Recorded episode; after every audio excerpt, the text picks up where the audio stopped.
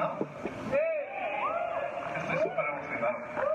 Y estaba pensando, pues es una fiesta, es una fiesta de regreso a casa, es como que tenemos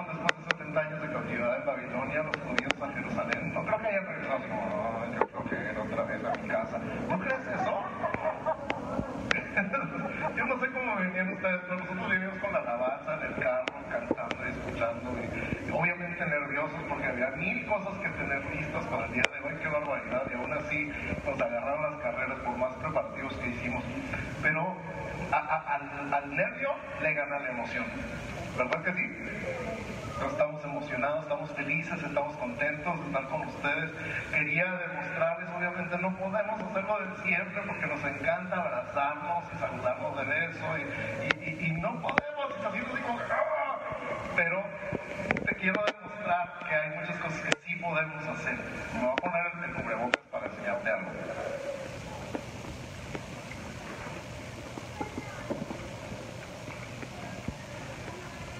Te voy a enseñar que se puede sonreír con la mirada. Aunque no me veas la boca, sabes que estoy sonriendo, ¿verdad que sí? Incluso cuando estás cenando. Entonces voltea con tu vecino así con el cubrebocas puesto y, y sonríe. Voltea con la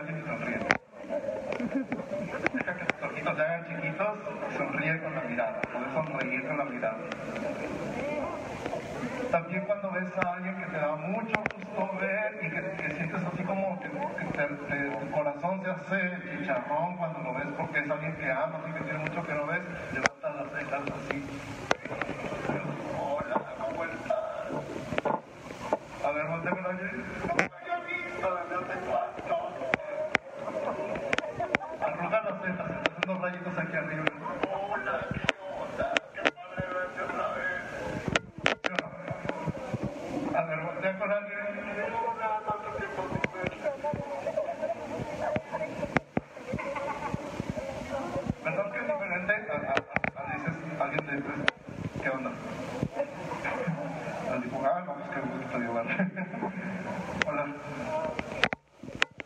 Igual con las manos, abrazamos, de verdad.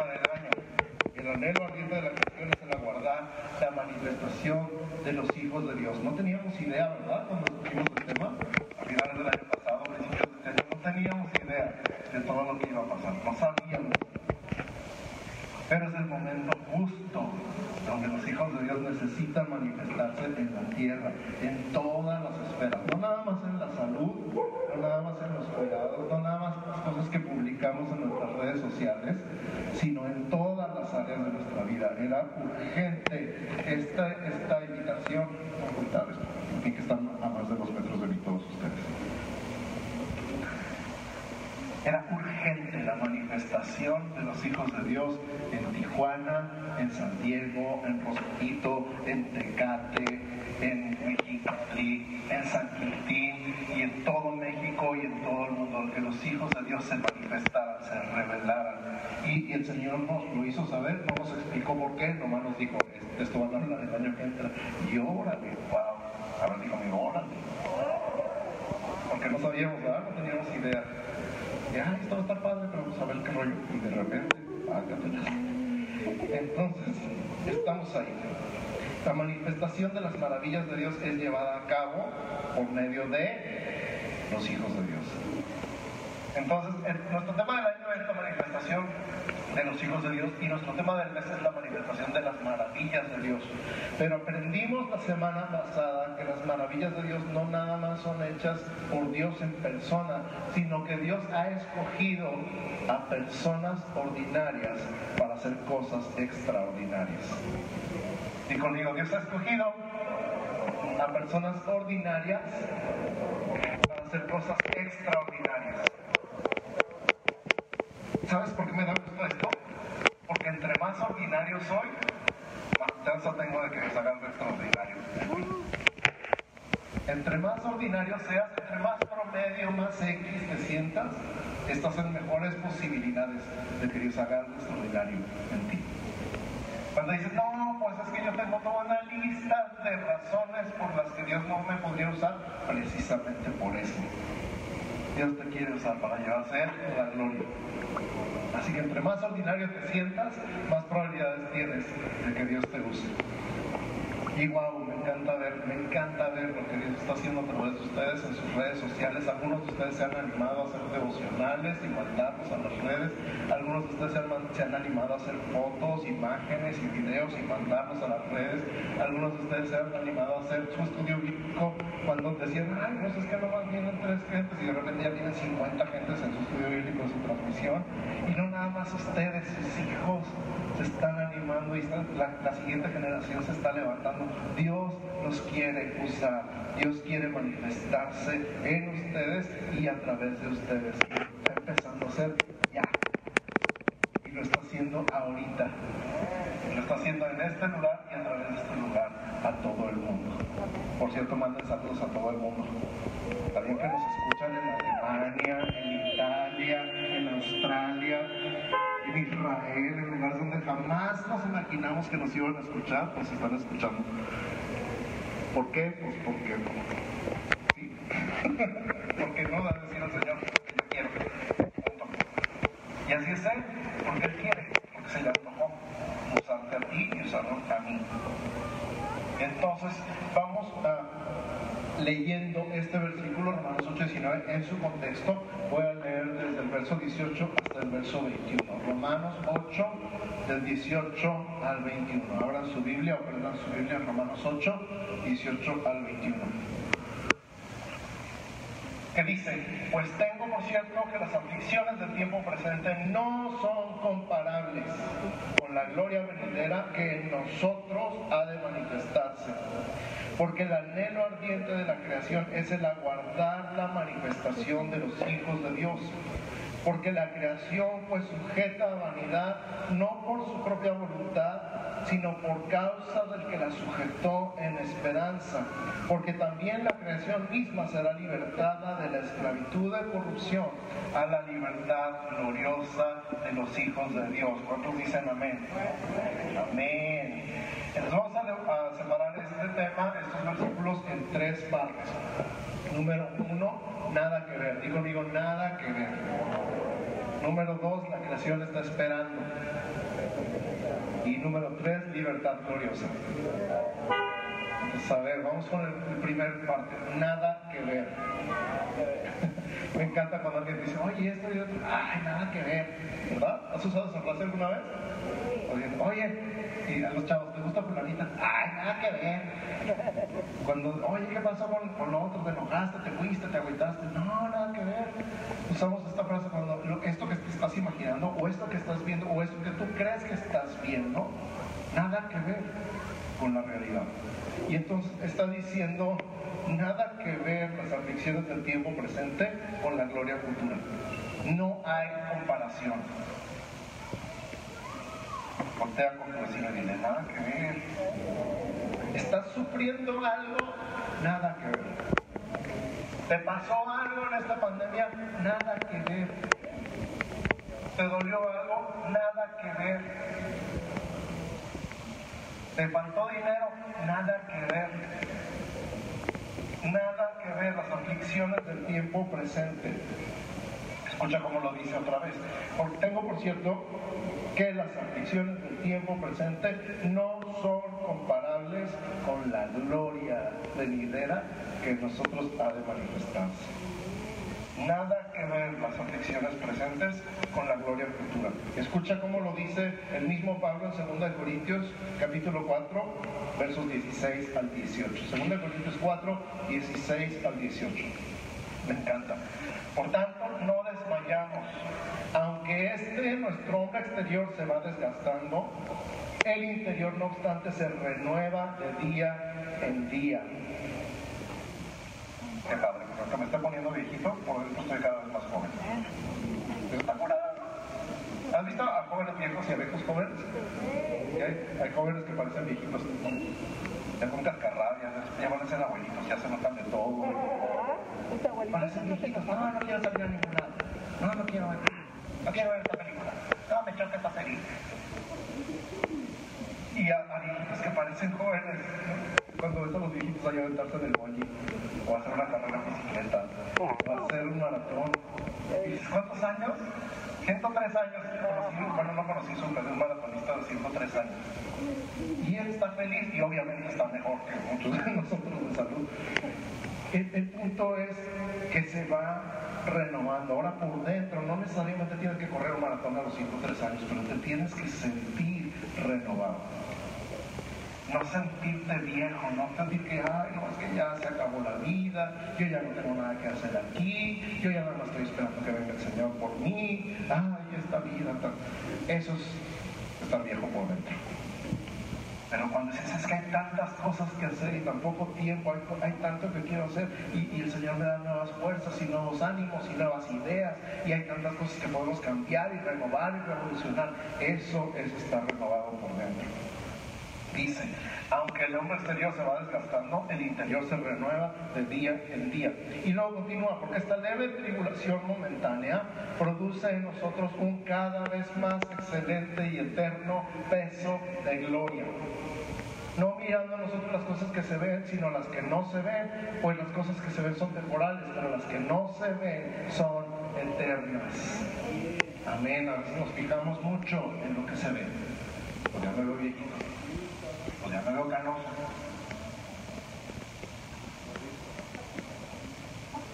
Pues ya me faltan dientes. Pues ya me estoy quedando pelón. O pelona. ¿Y eso qué? Nada que ver. Es más, lo dice, me encanta dice, esta leve tribulación momentánea. Está pensando, ya sabes esa parte cuando Pablo cuenta que lo azotaron quién sabe cuántas veces y estaba en la cárcel no sé cuántas veces y lo han golpeado y lo han dejado por muerto. ¿Sí te acuerdas? Hay un capítulo ahí, segundo de Corintios, que habla todo eso. Parece así como el récord de haber a quien han torturado más.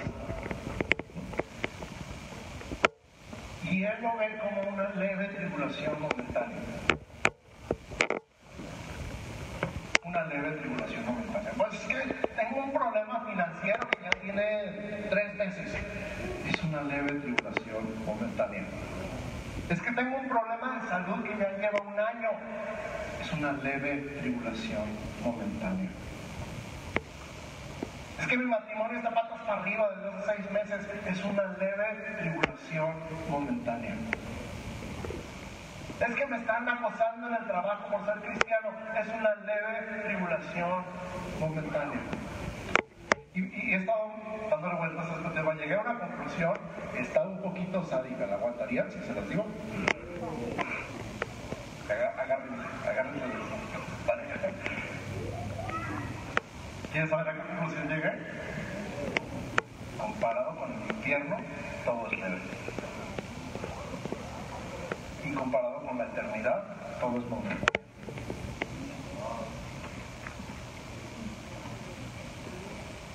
Comparado con el infierno, todo está leve. Lo que sea que te esté pasando está leve, ¿sí o no? Y comparado con la eternidad, lo que sea que esté pasando es momentáneo.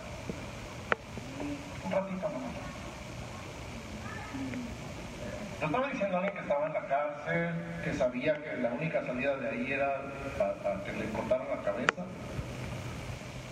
que ya lo habían torturado, ya lo habían azotado, ya lo habían... Esta leve tribulación momentánea produce algo, produce en nosotros, escucha, un cada vez más, algo creciente, algo dinámico, algo en movimiento, un cada vez más que más excelente. Esa palabra me gusta. Cuando te vas a comprar anillo a la joyería, es excelente, ¿sí o? Cuando vas a comprar los zapatos, quieres los zapatos más excelentes. O el reloj, o la laptop. Un cada vez más excelente y eterno. ¿Cómo puede ser cada vez más eterno? No sé, no me preguntes. Un cada vez más excelente y eterno peso de gloria.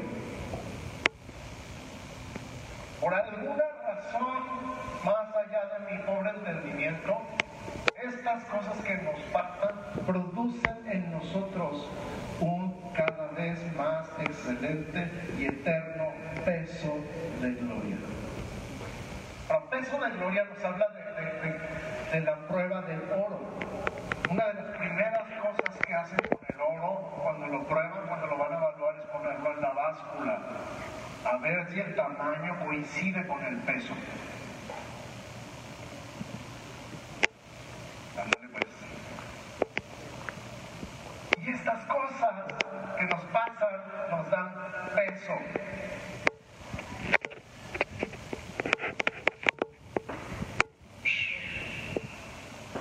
O sea, tus palabras después de una gran experiencia tienen más peso. Tu vida es respaldada por el peso de gloria de las cosas por las que has pasado en estos tiempos.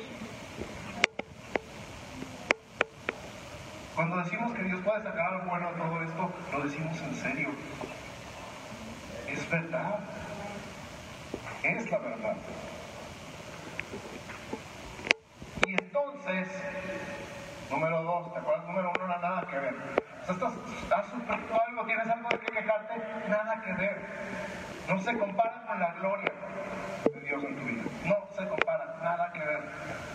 Número dos, la creación está esperando. El verso 19 dice que el anhelo ardiente de la creación es aguardar.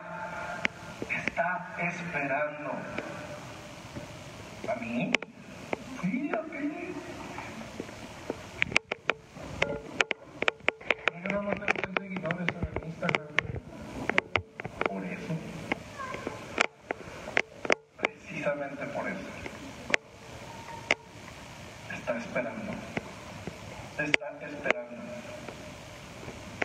Y luego dice que está esperando la manifestación, y ya hablamos en el pasado de esto. Manifestación, la palabra quiere decir revelación, sacar a la luz, salir a la luz.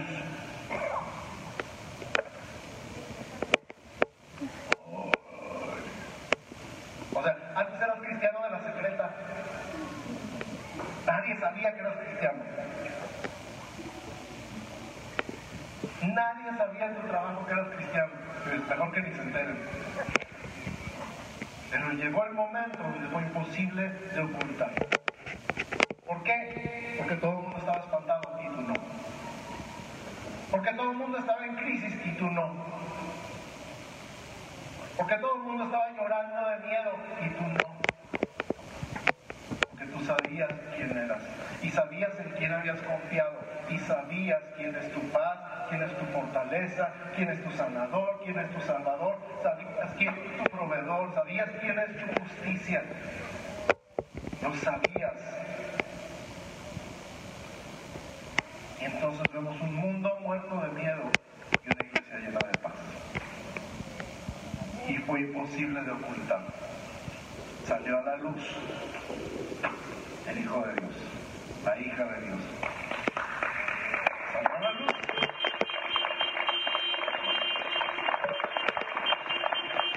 Eso es manifestación. La creación, toda la creación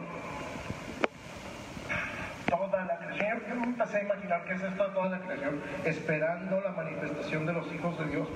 Y, me puse a, darle vueltas al asunto un poquito y empecé a pensar, si los hijos de Dios se manifiestan en la tierra, ahí te van unas ideas. Si los hijos de Dios se manifestaran en la tierra, en toda la no se abusaría de la tierra. No existiría la crueldad animal. No habría aborto. Pero tampoco habría incesto, ni violaciones, ni trata de personas, ni narcotráfico. Todos los empresarios serían justos y todos los empleados serían honestos. No habría leyes que promovieran la inmoralidad. Nunca. ¿Es una utopía? No. Es el anhelo ardiente de la creación. Esperar que los hijos de Dios se manifiesten en todas las esferas de la sociedad.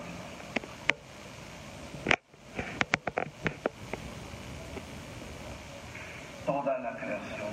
Es que entre más lo pienso, más, más loco me vuelve. O sea, de verdad, los perritos, los gatitos, los pajaritos, los árboles, toda la creación, porque dice la creación, no dice la humanidad, está esperando la manifestación.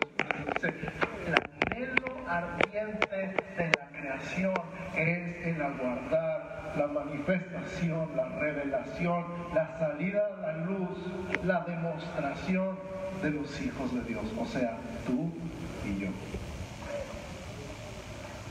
Donde quiera que estés, donde quiera que te pares, donde quiera que vayas. Y entonces, número tres, libertad gloriosa. Digo conmigo libertad gloriosa. Oh, sí, 21, verso 21 de Romanos 8 dice, porque también la creación misma será liberada o libertada de la esclavitud de corrupción a la libertad gloriosa de los hijos de Dios. Digo conmigo libertad gloriosa. Entonces, ¿qué? ¿Libertad de qué? ¿Somos libres de qué? Dice de la esclavitud de corrupción. Digo conmigo la esclavitud de corrupción. O sea, no había otra forma más que corrupción. Ya habíamos hablado alguna vez que corrupción significa literalmente echarse a perder. Entonces podemos hablar de corrupción física, del deterioro normal de nuestro cuerpo con el tiempo. Sí, me está diciendo bien. Sí, me están cayendo Ya tengo hoyo por acá. Sí, me están saliendo más canas. Sí, ahora corro 5 kilómetros y me duelen los pies cuando termino. Sí, ya no. Aguanto tanto. Dice mi esposa que todavía soy incansable, que no sabe cómo pararme, que soy como el conejito del Energizer. Pero ya me voy pareciendo más al del placer. De repente se me acaba la gasolina. Y eso no me pasaba antes. Ah, antes. Una frase que se usa de los 45 para arriba. Ya llegué a la edad de los yo nunca. Yo nunca reclamaba por mí. Yo nunca me quedaba dormido después de comer. Yo nunca me tenía que poner algo para el dolor en las piernas, cosa Eso es corrupción física. También hay corrupción moral. Lo que antes era inaceptable, ahora se promueve.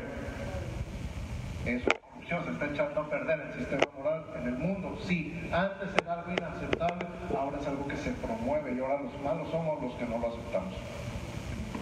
Corrupción espiritual, una eternidad sin Cristo en el infierno. Esclavitud de corrupción significa no tener elección. A ver, repite conmigo. Esclavitud de corrupción significa no tener elección. ¿Has oído ese dicho del que no tranza no avanza? O sea, ¿qué, qué estás diciendo? Si quiero que mi trámite pase, tengo que dar una mordida. Eso es un tipo de esclavitud a un tipo de corrupción. Pero hay muchos tipos de corrupción. Esclavitud es no tener elección, es no puedo hacer nada. Hemos sido liberados de esclavitud y corrupción.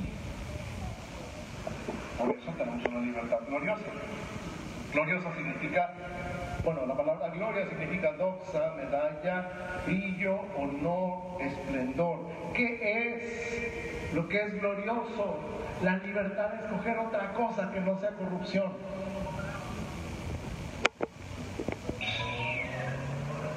yo puedo escoger. Dios me ha dado el poder de escoger. Escuché, leí esta frase de C.S. Lewis que me encantó. Libre albedrío es la capacidad de escoger entre lo bueno y lo malo. Libertad es la capacidad de escoger lo bueno. Escuchar otra vez. Libre albedrío es la capacidad de escoger entre lo bueno y lo malo. Libertad es la capacidad de escoger lo bueno. ¿Alguna vez te has dado de topes porque decides que siempre escojo mal? Siempre escojo mal?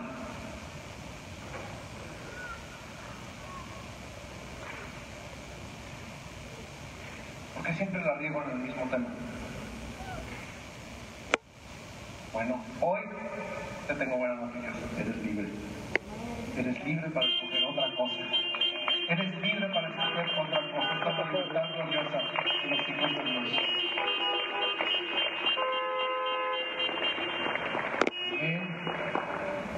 Entonces, escucha, hablamos de corrupción física, moral y espiritual. Ahora te voy a hablar de sanidad física, de sanidad moral y de sanidad espiritual. La sanidad física es ser libre de adicciones. La sanidad física es ser libre del poder de la enfermedad en tu vida. La sanidad física es ser libre para envejecer con gracia. Libre para envejecer con gracia. Estoy aprendiendo eso ahora. La sanidad moral es libertad para escoger lo mejor. La sanidad espiritual es libertad para escoger la salvación.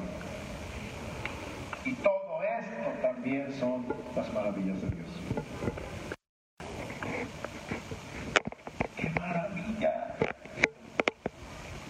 ¡Qué maravilla! Les voy a dar así mini, mini, mini, mini adelanto dentro de un mes más o menos va a salir una entrevista de la Cumbre Global de Liderazgo. Tuve el privilegio de entrevistar a un psicólogo cristiano, no mentira, no es cristiano, todavía. Ya se me fue Pude entrevistar a un psicólogo. Este psicólogo, experto en adicciones, con maestría y está haciendo un doctorado en salud mental, fue adicto en situación de calle hace 12 años. Y su proceso de restauración va mucho más allá de lo que todo mundo tiene pronosticado para un adicto, porque la filosofía es una vez adicto, siempre adicto, y el adicto no llega más allá de este nivel. Bueno, este adicto ya tiene dos licenciaturas, una maestría, la especialidad de las adicciones y está haciendo un doctorado en salud mental para demostrarle a comunidad que un adicto puede hacer algo más que un adicto. Encontró una libertad, la libertad de ser algo más de lo que todo el mundo decía que tenía que ser. Eso es sanidad. Eso es sanidad. Está el cuando, salga. Ok, libertad 8, 14 al 16 dice, porque todos los que son guiados por el Espíritu de Dios, estos son hijos de Dios. Pues no habéis recibido el espíritu de esclavitud para estar otra vez en temor, sino que habéis recibido el espíritu de adopción por el cual clamamos, Abba, Padre. El espíritu mismo da testimonio a nuestro espíritu de que somos hijos de Dios. Escucha, no recibiste el espíritu de esclavitud para estar otra vez en temor. Esto llega a lo más profundo de tu mente, de tu corazón y de tu espíritu. No recibiste el espíritu de esclavitud para estar otra vez en temor, el espíritu de adopción por el cual clamamos Abba, Padre.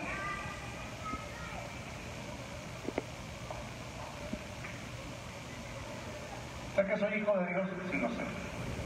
¿Estoy seguro? Estoy seguro. Estoy bien seguro. ¿Sabes por qué estoy seguro? Número uno, porque la Biblia dice que a todos los que le recibieron, a los que creen en su nombre, les dio potestad de ser hechos hijos de Dios. Y número dos, porque hay algo muy adentro de mí. En lo más profundo de mi ser hay algo bien metido que se llama el Espíritu Santo, que se la pasa diciéndome día y noche, eres hijo, eres hijo, eres hijo, eres amado, eres adoptado, eres escogido. Tienes un Padre Celestial, tienes otra naturaleza, tienes otro ADN, tienes otra herencia. Eres mucho más que lo que tu papá y tu mamá te dejaron de herencia. Eres mucho más que eso. Eres otra cosa. Eres hijo. Eres libre. Eres salvo. Eres santo. Es justo.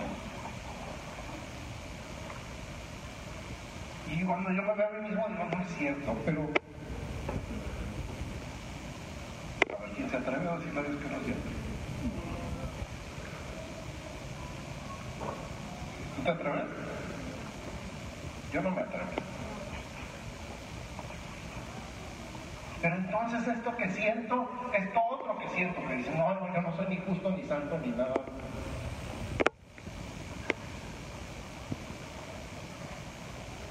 ¿Cómo te lo pongo?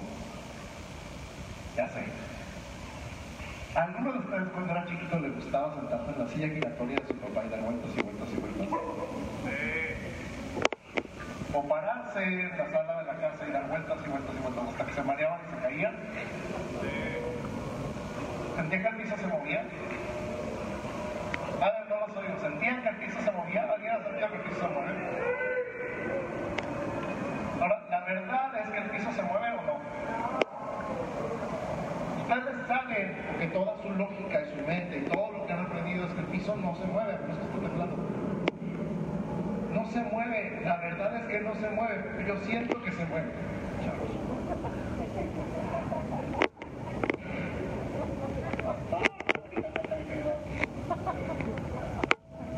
No se mueve.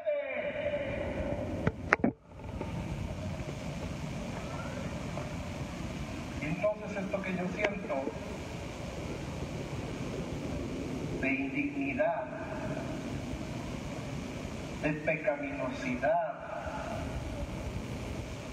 de, de estar fuera de la gracia,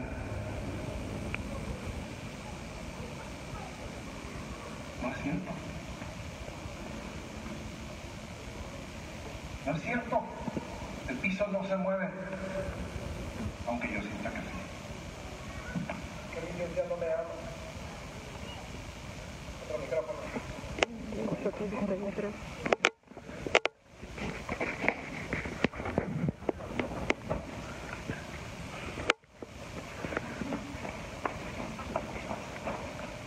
La otra la pausa comercial y regresamos.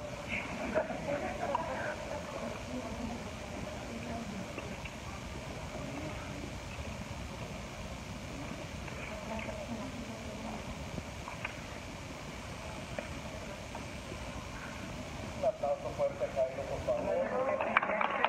Thank you, thank you, thank you. Gracias, Jairo. Mira, cuando te sientas así como que Dios ya no te ama, como que Dios ya no te ve, como que a Dios no le importa, como que Dios está muy lejos de ti, como que Dios está callado y, y no te hace caso, ¿estás mareado? Tienes que llegar a esta conclusión, estoy mareado, porque la Biblia dice la verdad y la verdad es que Dios me ama. Y la es que Cristo murió por mí y la verdad es que yo ya no tengo nada de que ser acusado delante de Dios porque Cristo pagó por mí. Esa es la verdad, por lo tanto esto que siento es mentira. Soy hijo. Soy hijo de Dios, soy amado, soy adoptado, soy escogido, soy bendecido. Esto es la verdad. Y soy libre. Soy libre. Soy libre de la adicción, soy libre libre. Libre. Eres libre. Entonces, te manifiestas al mundo. Y la creación está esperando ver esa luz en ti. Y como dije al principio, fue imposible de ocultar. Todo el mundo tenía miedo y tú no. Todo el mundo y tú no. Todo el mundo se estaba tronando los dedos alrededor de ti y tú no. Y llegó el momento donde te dijeron, pues que no tienes miedo. Y tú estás diciendo, no. La verdad es que no. Porque yo sé a quién he creído. Yo sé en quién he confiado. Yo sé quién es mi Dios. Yo sé quién me sostiene. Yo sé quién me sana. Yo sé quién me protege. Yo sé quién me cubre y me abraza y me consuela y me anima y me levanta. Yo sé quién es mi Señor. Todavía no termina el de manifestarse en nosotros, por supuesto que no. Esa manifestación final va a ser cuando Él venga por nosotros. Y entonces todo lo que quede de nuestra carne, de nuestra humanidad, de nuestros errores, de nuestras fallas que todavía de repente nos dan lata, ya no va a ser. Ese día va a estar completo. Él ya lo ve completo, nosotros todavía estamos de este lado. Pero ese día va a ser final, punto final en nuestra transformación. Por eso, si continuamos leyendo el pasaje de Romanos 8, nos habla de tres cosas que gimen. Nosotros gemimos, porque todavía no estamos en, en lo completo. La creación gime, porque todavía no ve a los hijos de Dios manifestarse completamente. Y el Espíritu Santo gime dentro de nosotros. Cuando de lo más profundo de nuestro corazón ni siquiera sabemos cómo orar, Él intercede por nosotros con gemidos indecibles.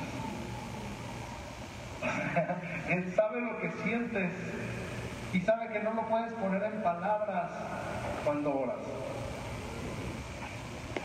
Entonces el Espíritu Santo que siente lo que sientes y que está conectado con el Padre y con el Hijo, lo único que hace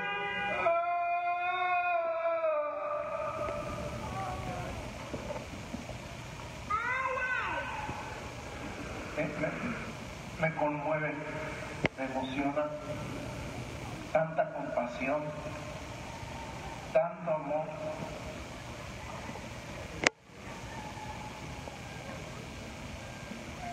Pero ahí está, día y noche, contigo y conmigo, sintiendo lo que sientes, esa soledad, ese dolor, esa ansiedad, ese miedo. Y digo, no tengo, pero de repente un día amanecí con él. ¿Qué pasó? Me movió el piso. Y el Espíritu Santo está. Padre, por ti, por amor a mí. Eso es amor. Termino. Ya es hora que hijos de Dios salgan a la luz en la casa, en la cuadra, en el mercado, en la oficina, en la escuela, en los edificios del Poder Ejecutivo, Legislativo y Judicial de los tres niveles de gobierno, tomando decisiones guiadas por el Espíritu Santo y estableciendo el reino de Dios en donde quiera que estén. Todo esto también es la manifestación manifestación de las maravillas de Dios. Amén. Vamos. Cierra tus ojos ahí donde estás. Tú también ahí donde estás. Ahí en el nombre de Jesús, hoy creo, hoy creo que soy hijo. Hoy creo que soy un hijo amado, adoptado, escogido por ti. Hoy creo, lo creo. Me sé perdonado. Me sé amado. Yo reconozco que cuando no lo he sentido me he dejado engañar a mí mismo. Me he dejado engañar por mis emociones. Pero hoy te digo, yo reconozco, yo creo y me sé amado. Y sé que tú has puesto algo en mí que el mundo necesita, lo creo, lo veo. Y aquí estoy. Aquí estoy, Señor, manifiéstate en mí y a través de mí.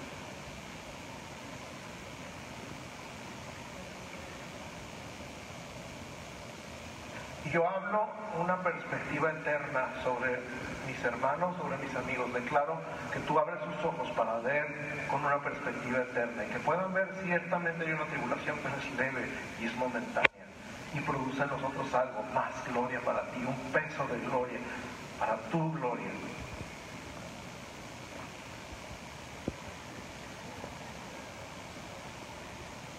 Y hablo manifestación. Esta palabra, manifestación, manifestación en la casa, manifestación en el trabajo, manifestación en la escuela, manifestación en el gobierno, manifestación de tu luz, la luz de Dios en toda la ciudad, manifestación en las leyes, manifestación en los reglamentos, manifestación en el sistema de justicia, manifestación de tu luz, de tu reino, incorruptible, inconmovible, en el nombre de Jesús, en el nombre de Jesús, en el nombre de Jesús. Que niños, adolescentes, jóvenes y adultos sepan que tú eres su rey, que tú los amas, que tú los proteges, que tú los guardas y que tú esperas que ellos reflejen tu gloria donde quiera que vayan. En el nombre de Cristo Jesús. Amén. Amén. De la iglesia, que el Señor te bendiga y te guarde. Que el Señor haga resplandecer su rostro sobre ti y tenga en ti misericordia. Que el Señor alce sobre ti su rostro y ponga en ti paz. En el nombre de Jesús.